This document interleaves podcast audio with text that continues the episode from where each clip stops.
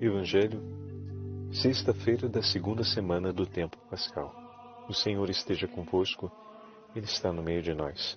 Proclamação do Evangelho de Jesus Cristo, segundo São João. Glória a vós, Senhor. Naquele tempo, Jesus foi para o outro lado do mar da Galileia, também chamado de Tiberíades. Uma grande multidão o seguia, porque via os sinais que ele operava em favor dos doentes. Jesus subiu ao monte e sentou-se aí com os seus discípulos. Estava próxima a Páscoa, a festa dos judeus. Levantando os olhos e vendo que uma grande multidão estava vindo ao seu encontro, Jesus disse a Felipe: Onde vamos comprar pão para que eles possam comer? Disse isso para pô-lo à prova, pois ele mesmo sabia muito bem o que ia fazer. Felipe respondeu: Nem duzentas moedas de prata bastariam para dar um pedaço de pão a cada um. Um dos discípulos, André, o irmão de Simão Pedro, disse: Está aqui um menino com cinco pães de cevada e dois peixes. Mas o que é isso para tanta gente?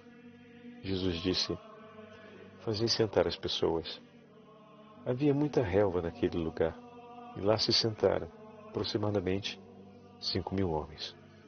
Jesus tomou os pães, deu graças e distribuiu-os aos que estavam sentados, tanto quanto queriam e fez o mesmo com os peixes. Quando todos ficaram satisfeitos, Jesus disse aos discípulos: Recolhei os pedaços que sobraram, para que nada se perca. Recolheram os pedaços e encheram doze cestos com as sobras dos cinco pães, deixadas pelos que haviam comido. Vendo o sinal que Jesus tinha realizado, aqueles homens exclamavam: este é verdadeiramente o profeta, aquele que deve vir ao mundo. Mas quando notou que estavam querendo levá-lo para proclamá-lo rei, Jesus retirou-se de novo, sozinho para o monte. Palavra da salvação. Glória a vós, Senhor. Sexta-feira da segunda semana do tempo pascal, em nome do Pai, do Filho e do Espírito Santo. Amém. Queridos irmãos e irmãs, hoje a Santa Liturgia nos leva ao sexto capítulo do Evangelho de São João. Acabamos de ouvir a narrativa do milagre da multiplicação dos pães e dos peixes, que ao final o Senhor recolhe doze cestos. E vamos ouvir um belo comentário de Santo Efrem Diácono a respeito desse Evangelho. Mas antes de entrarmos nesta, neste olhar mais aprofundado ao texto de hoje, eu queria recuperar com vocês o sinal que ontem ouvimos na segunda parte da narrativa do terceiro capítulo. A declaração do Senhor de que o Pai o ama e de que todo aquele que crê na Sua palavra terá a vida eterna. Que grande herança o Senhor deixou para nós. Esse tempo, esse, por assim dizer, primeiro tempo, logo após a celebração da Páscoa do Senhor, logo após a oitava de Páscoa, é o tempo em que, olhando na direção de Pentecostes, como estamos fazendo ao longo dessa semana, tomamos, quer dizer, sentimos o coração ser tomado de novo pela grande alegria do tesouro que o Senhor nos entregou. Que tesouro o Senhor nos entregou com o seu sacrifício redentor. Que tesouro o Senhor nos entregou na Quinta-feira Santa, nos dando a graça de poder celebrarmos até a Páscoa Eterna o memorial da nossa salvação. Cada um dos sacramentos que nos foram entregues e que são oferecidos cotidianamente em nosso favor, segundo a necessidade que cada um tem, confirmando que o Senhor fica conosco e ao nosso lado. Deus escolheu sim, Deus se posiciona. Ele se posiciona em nosso favor. Para ele faz diferença sim a minha e a sua felicidade. Ele se importa com nossas dores. Ele escolheu sim um lado da história ficar do nosso lado, para que nós possamos viver a vida que Ele desde toda a eternidade desejou e espera por nós e para nós em nosso favor, que é a vida eterna. Deus tomou partido em favor da nossa salvação. Ele escolheu a vida e nos entregou o penhor da sua escolha. Por isso, no início da meditação de hoje, queria aproveitar para dividir com vocês as palavras desse santo pouco conhecido, São Gaudêncio, bispo de Brescia, no norte da Itália, um santo bispo do quinto século. Ele escreve assim para nós: O sacrifício celeste instituído por Cristo, meus irmãos e minhas irmãs, é verdadeiramente um dom do Novo Testamento concedido como herança a todos nós. É o dom que ele nos deixou como garantia da sua presença ao nosso lado. Na noite em que foi entregue para ser crucificado, ele garantiu a sua presença ao nosso lado. Este é o viático da nossa peregrinação na terra. É o alimento que nos sustenta nos caminhos desta vida até o dia em que, partindo deste mundo, formos ao encontro do Senhor, do Senhor que caminhou conosco e que escolheu ficar ao nosso lado. Pois ele mesmo disse: Se não comerdes a minha carne, nem beberdes o meu sangue, não tereis a vida em vós. Ele quis efetivamente, com seus dons, permanecer junto de nós. Quis que as almas, redimidas com o seu sangue precioso, se santificassem continuamente pelo memorial de sua paixão. Olha que maravilha! O Senhor deseja que nós estejamos com Ele na Santa Missa. Faço um parêntese aqui. De maneira particular, nesse tempo em que a pandemia nos flagela a todos, gostaria de dirigir essa palavra de maneira particular aos religiosos que acabam tendo a oportunidade da Santa Missa cotidiana ou com mais frequência que os demais fiéis em suas comunidades. Agradeça ao Senhor por cada santa Eucaristia que você tem a chance de participar. E meu irmão, minha irmã, leva contigo no coração. O padre tem o hábito de fazer isso, sobretudo quando reza a primeira oração eucarística, logo no memento, no primeiro memento da Santa Missa, durante a prece eucarística, no lembrai-vos dos nossos irmãos e irmãs, sempre lembro de maneira particular por todos os nossos irmãos espalhados pelo mundo que não têm a possibilidade de participar da Santa Missa. E ofereço por eles aquela Santa Eucaristia. Nós temos a graça e a chance de oferecer pelos nossos irmãos. Durante esses dias temos falado tanto sobre a comunhão dos santos. Não deixa passar essa oportunidade são centenas e milhares de nossos irmãos que gostariam de poder estar ali presentes, ajoelhado, ouvindo as palavras da consagração, participando da Santa Missa, recebendo a Santa Eucaristia. E nós temos a chance de viver isso por eles e de poder dizer: Senhor, eu ofereço a graça desse momento em favor de todos os meus irmãos e irmãs que desejam tanto poder participar da Santa Missa e por diversas razões não têm a possibilidade de participar. Ou porque estão impedidos por algum motivo de saúde, ou porque estão impedidos por algum motivo social, não esqueçam dos lugares de perseguição. Outros que estão, onde os cristãos são perseguidos, né, onde a Santa Missa vem sendo impedida de ser celebrada, não por causa do coronavírus, antes ainda por causa, não por causa da pandemia, né, por assim dizer, ou pelas, por, essa, por esse caos na definição ou não de restrições, enfim. Mas em muitos lugares no mundo, a fé cristã é perseguida, os cristãos não podem se reunir para a Santa Missa. Tantos outros, no interior do nosso Brasil, que tem a visita do sacerdote às vezes só uma vez no mês, para poder celebrar a missa.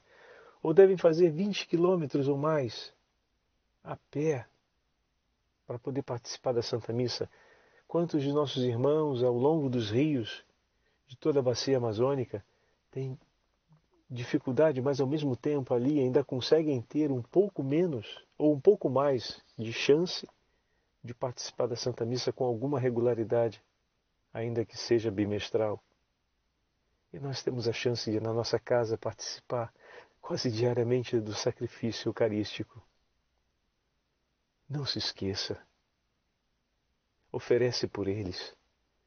Porque se o Senhor está nos dando a graça de participar da Santa Eucaristia, e se nós somos um corpo e vivemos a comunhão, vamos ao altar por cada um deles. O Senhor que conhece a intenção de cada um desses nossos irmãos. Nós não as conhecemos, mas podemos dizer: Senhor, unido ao teu coração que vela por todos, eu disponho o meu coração para ser lugar de súplica desses meus irmãos e irmãs e ofereço essa Santa Eucaristia na intenção de cada um deles e por aquilo que eles trazem consigo como necessidade aos teus pés, Senhor.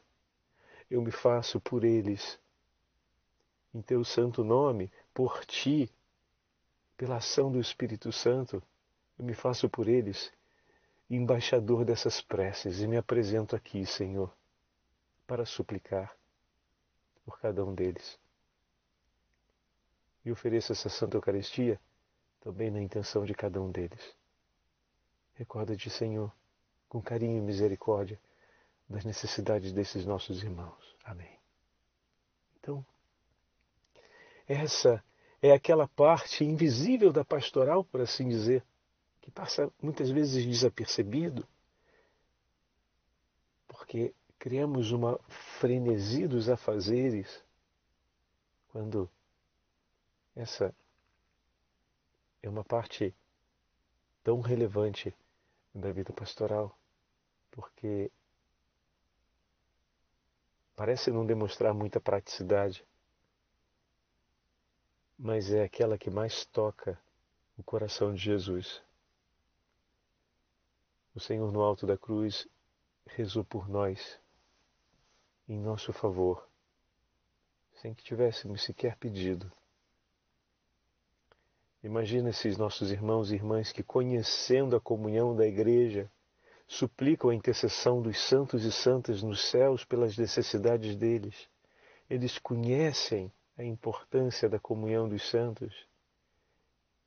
Se o Senhor ofereceu por nós, quando ainda nem nos preocupávamos, uma prece em nosso favor, como não receberia agora uma oferta do coração de cada um dos seus filhos que, chegando até o altar, e como acabamos de ouvir, sabendo que o Senhor nos chama para estar ali e que o Senhor desejaria e deseja que cada um de seus filhos possa estar ali, mas por hora eles não podem estar. Como o Senhor não viria? Nós que estamos agora diante do altar? e podemos oferecer por eles, e cumprindo um ato de amor unido ao ato de amor de Cristo por nós, na celebração da Santa Eucaristia, dissermos ao Senhor: É por Ele, Senhor, que eu te peço. As intenções do meu coração, eu já deixei todas elas aos pés do Imaculado Coração de Maria. E hoje trago aqui, no meu coração, mais essas intenções e confiando na sua generosidade e no seu amor e sabendo da sua fidelidade e do seu zelo por toda a igreja, especialmente pelos seus filhos mais necessitados, é que eu te digo, Senhor, por eles eu ofereço essa santa missa. Ah, meu irmão, minha irmã, que graça o Senhor nos dá. E ao mesmo tempo, quanta alegria o Senhor sente no coração quando temos a ocasião de fazermos isso. Mas podemos fazer também, todos, pode estar falando de uma maneira mais pontual para os religiosos e religiosas, para os sacerdotes, porque temos uma ocasião mais privilegiada, mas todo batizado pode fazer isso a cada missa.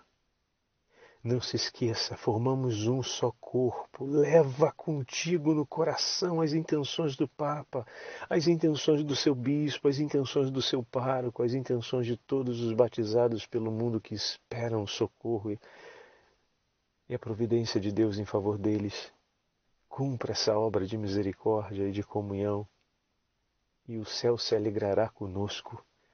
Isso precisa entrar, precisa se tornar parte do nosso cotidiano, precisa se tornar parte da nossa experiência dominical na Santa Missa.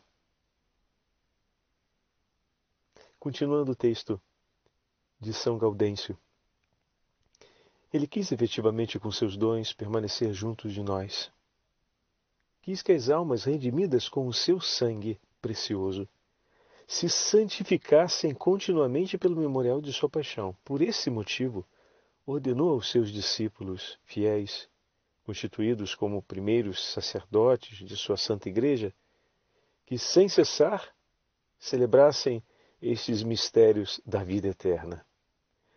É necessário, caríssimos filhos, portanto, que estes sacramentos sejam celebrados por todos os sacerdotes em cada igreja do mundo inteiro, até que Cristo desça novamente dos céus. Desse modo, tanto os sacerdotes como todo o povo fiel, tendo diariamente ante os olhos o sacramento da paixão de Cristo, tomando nas suas mãos e recebendo-o na boca e no coração, guardem indelével a memória de nosso Redentor. Com razão se considera o pão como uma imagem inteligível do corpo de Cristo.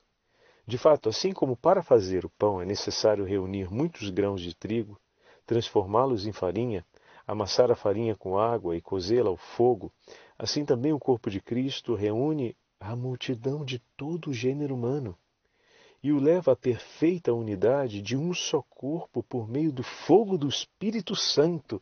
Belíssima essa imagem, né? Que imagem alegórica bonita, meus irmãos, que a gente acabou de ouvir. Cristo nasceu pelo poder do Espírito Santo e, porque convinha que nele se cumprisse toda a justiça, penetrou nas águas do batismo para santificá-las. E saiu do rio Jordão cheio do Espírito Santo, que tinha descido sobre ele em forma de pomba. O evangelista dá testemunho disso, dizendo: Jesus, cheio do Espírito Santo, voltou do Jordão. Do mesmo modo, o vinho do seu sangue, proveniente de muitos cachos de uvas, quer dizer, feito das uvas da vinheira, por ele plantada, espremido no lagar da cruz, fermenta por si mesmo em amplos recipientes que são os corações dos fiéis. Olha que lindo. Todos vós, pois, que fostes libertados do Egito e do poder do Faraó, isto é, do demônio, recebei com santa avidez de coração, junto convosco, este sacrifício pascal, portador de salvação para todos nós. E assim sejamos santificados até o mais íntimo de nosso ser por Jesus Cristo, nosso Senhor, que cremos estar presente em seus sacramentos. Seu poder inestimável permanece por e permanecerá por todos os séculos dos séculos. Amém. Lindo texto, não é mesmo? Belíssimo. E tudo isso nos faz recordar como eu dizia, nesse itinerário rumo a Pentecostes, o sacramento do batismo, o sacramento da Eucaristia, que recebemos e renovamos na noite de Páscoa e que permanece sendo tesouro do Senhor por cada um de nós. E ao mesmo tempo, o texto nos ajuda a compreender esse compromisso de amor que o padre falava ao início que trazemos conosco cada vez que nos aproximamos dos santos sacramentos e o mesmo se faz cada vez que renovamos a graça da vida batismal através do sacramento da reconciliação. Hoje, o Santo Evangelho nos traz a multiplicação dos pães. O padre ajeita aqui o texto, que ele escapou um pouquinho para o lado, pronto. Mas antes de falarmos, acabei de me lembrar de uma oração. Acabamos de dizer que São Gaudêncio é do quinto século. Eu queria ler com vocês essas, essa breve oração que, já que estamos falando sobre a presença, né? O Senhor presente conosco e como levamos conosco também presente diante do Senhor as intenções de toda a igreja e o coração de nossos irmãos através da comunhão dos santos? Olha essas palavras de São Basílio de Seleucia, do século V. Ele escreve, lembra, lembre-se, muitas orações, como ouvimos, é, de autores do segundo e do terceiro século, elas têm essa característica que é, é bem peculiar. A oração começa e de repente é Cristo que está falando. Por um instante você pensa que é, você pensa não, o autor ele passa da reflexão às palavras de Jesus, é o, é o próprio Senhor rezando, né? É uma característica muito peculiar que reforça a realidade que nos foi entregue no dia do nosso batismo, que é Cristo que reza em nós. Então, olha que delicadeza só esse trechinho da oração. Eu conheço o teu desejo, apesar do teu silêncio. Antes de me haveres dito, sei o que pensas. Eu te ouvi falar, e embora invisível, estava perto de ti e ao teu lado. De tuas dúvidas, e sem ser visto, te fiz esperar incrédulo, a fim de admirar o teu desejo por mim. Pois o tenho sempre aos meus olhos, e de ti jamais hei de me separar. Que bela oração, meus irmãos! A forma como o Senhor fala conosco, essa oração de São Basílio de Seleucia, estamos falando do quinto século, e mais uma oração que nos ajuda, mesmo século de São Gaudêncio, mais uma oração que nos ajuda a perceber essa realidade do Senhor presente, uma oração pascal né, do Senhor que está conosco. E falando nisso, os olhos do Senhor se pousam sobre a necessidade da multidão que ali se encontra e que tinham visto os sinais que realizava em relação aos doentes e foram até o Senhor.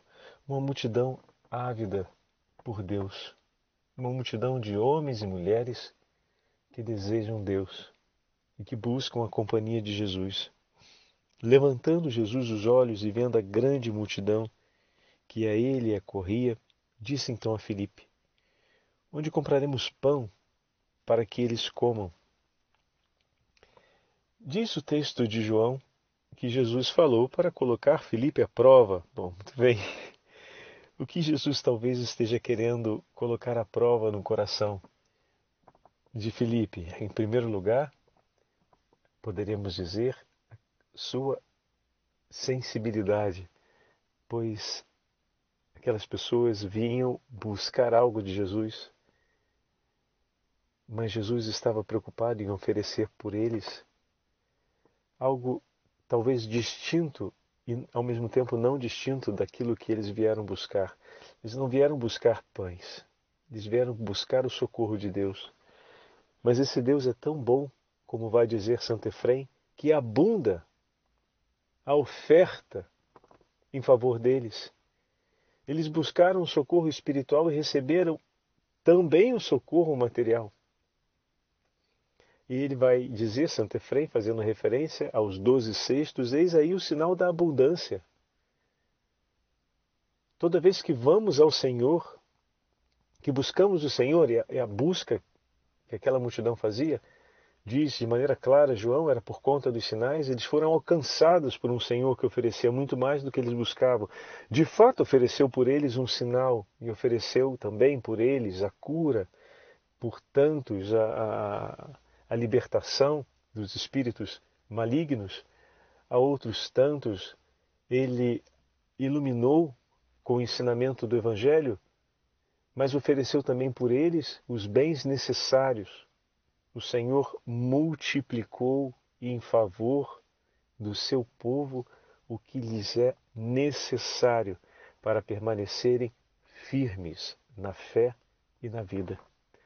O Senhor ele não vem ao nosso socorro somente para nos ajudar do ponto de vista espiritual ou do ponto de vista material, mas ele vem como um todo, pois a santidade ela se dá na vida de maneira integral.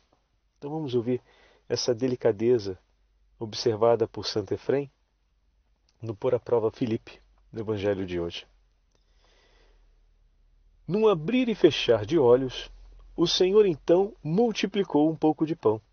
Aquilo que os homens fazem em dez meses de trabalho, fizeram nos seus dez dedos num único instante. Todavia, não foi pelo seu poder que ele mediu o alcance do milagre, mas observem, meus irmãos, pela fome dos que ali se encontravam. Seria impossível avaliar o milagre pela medida do seu poder, pois é infinito. Medido pela fome daqueles milhares de homens, o milagre realmente excedeu os doze cestos. Está entendendo? O milagre medido pela fome saciou todo mundo e ainda, sobrou, ainda sobraram doze cestos, ou seja, foi para além da necessidade. E Santo Efrem observa esse sinal. A capacidade dos artesãos não excede a dos clientes em apresentar suas vontades. Eles não conseguem corresponder a tudo o que lhes é pedido por seus clientes. As realizações de Deus, pelo contrário, elas sempre superam todo o desejo e expectativa daqueles que se apresentam diante dele. Que bom saber disso, né? Guarda contigo no coração, não esqueça essas palavras de Santo Efrem. Deus superabunda sempre em graças e em socorro cada um dos nossos pedidos. Continua o santo, o santo diácono da Síria. Saciados no deserto como outrora os israelitas pela oração de Moisés, eles exclamaram: Este é, na verdade, o profeta que estava para vir ao mundo. Era uma alusão às palavras de Moisés que João citava, do livro do Deuteronômio. O Senhor vos suscitará um profeta, não um qualquer, mas um profeta como eu. Deuteronômio 18,15. Que vos saciará de pão no deserto. Como Moisés, ele caminhou sobre o mar. Apareceu na nuvem luminosa. Libertou o seu povo. Aqui Santa Efrem está fazendo a alusão a Moisés, né? Também caminhou sobre o mar, Moisés, o mar caminhou a pé enxutos, né? o mar vermelho. Jesus caminhou sobre o mar da Galileia. Apareceu numa nuvem, libertou o seu povo pelo sacrifício da cruz. Ele entregou Maria a João, como Moisés entregou o seu rebanho. Olha que bonito isso, nas mãos de Josué. Mas o pão de Moisés não era perfeito, foi dado unicamente aos israelitas querendo significar que o seu dom é superior ao de Moisés e o seu apelo às nações mais perfeito. Nosso Senhor disse: Se alguém comer deste pão, viverá eternamente. Porque o pão de Deus desceu do céu e foi dado a todo o mundo para que não haja mais fome. Glória ao Pai, ao Filho e ao Espírito Santo como era no princípio, agora e sempre. Amém. Dá-nos, Senhor, sempre desse pão, e que ao recebermos o pão da Eucaristia, o nosso coração receba também todas as graças necessárias e receba por nossos irmãos da súplica que ofertamos as graças necessárias também em favor de cada um deles. O Senhor esteja convosco, Ele está no meio de nós pela intercessão da Santa Mãe de Deus, Rainha dos Apóstolos e São José, abençoe-vos o Deus Todo-Poderoso, Pai, Filho e Espírito Santo. Amém.